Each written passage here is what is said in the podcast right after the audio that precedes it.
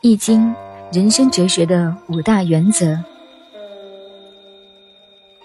以上的道理都懂了，我们再进行下面的部分。是故列贵贱者存乎位，其小大者存守卦，变吉凶者存乎辞，忧悔令者存乎戒，正无咎者存乎悔。这五点是卜卦使用的。也包括了人生哲学的大原则。列贵贱者存乎位，高贵与下贱，用现代词语来说，即有无价值。存乎位的问题，位是现代语解释，就是空间。人生亦如此，到了某一个位置就是贵，没有到某一个位置就是贱。所以卜卦时，哪一卦是好，哪一卦是坏？是没有一定的，甲卦就某一世、某一空间、地区、某一时间而言，是了不起的好卦。如果换了一个地区，情形就大不相同了。我们到庙里去看神像，就很大的感想，也可以懂得这个道理。一堆泥巴或一块石头、一根木头雕成菩萨像，成了像，然后在大庙里一摆，人人都去跪拜。它为什么那么贵？存乎位，在那个位置就贵了。很多事情都是如此，人也是如此。所以研究易经、卜卦，当知卦的本身没有好坏，好坏只是两个因素：时间对、位置对就好。等于算命一样，有的人八字好，命贵，可是一辈子没有遇到好运，不遇时。贵不起来，好像一件东西，的确是好东西，有价值。可是放在那里几十年都卖不出去，又有什么办法？有的人学问很好，可是一辈子不出名。反过来说，如大家称颂的胡适之先生，不知道他的学问到底好在哪里。说他哲学史好吗？写了半部还不到，写不下去。遇到佛学的问题，只好搁笔。其他如研究《红楼梦》《聊斋志异》《红学》《妖学》，有什么用？可是将来中国文化史上，胡适之先生一定有名。看历史尤其如此，历代以来有多少和诸葛亮一样有学问的人？如果没有像《三国演义》这样的小说，诸葛亮能够出名吗？孙悟空根本就没有这样一个人，可是被小说一写，就如此走运。天下的事，对于名与利，把这个哲理一看通，就觉得没有什么，就淡薄了。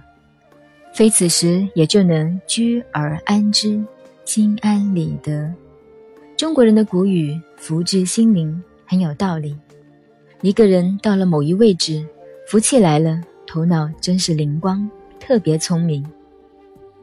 其小大者存乎卦，其就是平等。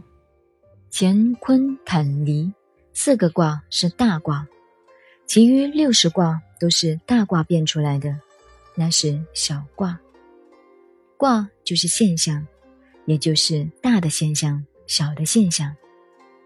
现象有大小，一个人的成功失败也有大小。有如发财，甲发的多，乙发的少，这有大小，但立脚点是平等的。不管大小卦都是卦，都是一个现象。庄子书中有齐物论，何以名齐物？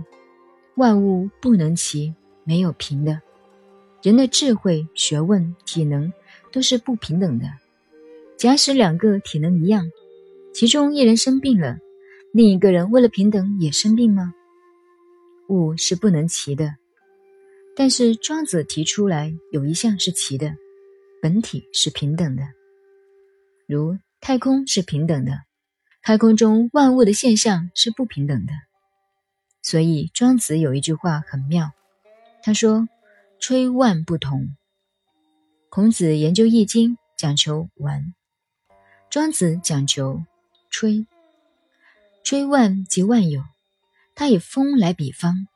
他说：“大风吹起来，碰到各种的阻力，发出各种不同的声音。”意思是说，大风吹来是平等的吹，而万象遇到风以后，自己发出的声音不同。便吉凶者存乎辞。什么是吉凶回令？存乎辞。看文字记载。换句话说，这文字代表人的思想。吉凶回令，在于个人的观念、个人的看法。忧回令者存乎戒，这是说卜到回令卦的时候，忧郁到回令，就要独立而不移，下定决心，绝对要站得稳，端端正正。人到了倒霉的时候，自己能站得正，行得正，一切现象都可以改变。正无咎者。存乎悔，无咎就是善补过也。人生没有绝对自己不错的，只要知道忏悔，忏悔的结果就是要补过。是故卦有大小，子有显义，此也者，各指其所知。这里这个“知”字要注意，将来研究易经有关的书籍时。常常会看到“卦之”这个名词，“之”就是道，卦到了那里就是卦之。譬如乾卦，如果初九爻变了以后，变成姤卦，这就是乾卦的卦之。总有人看不懂卦之，而改成之卦，如乾卦卦之改成乾之卦，这就不对了。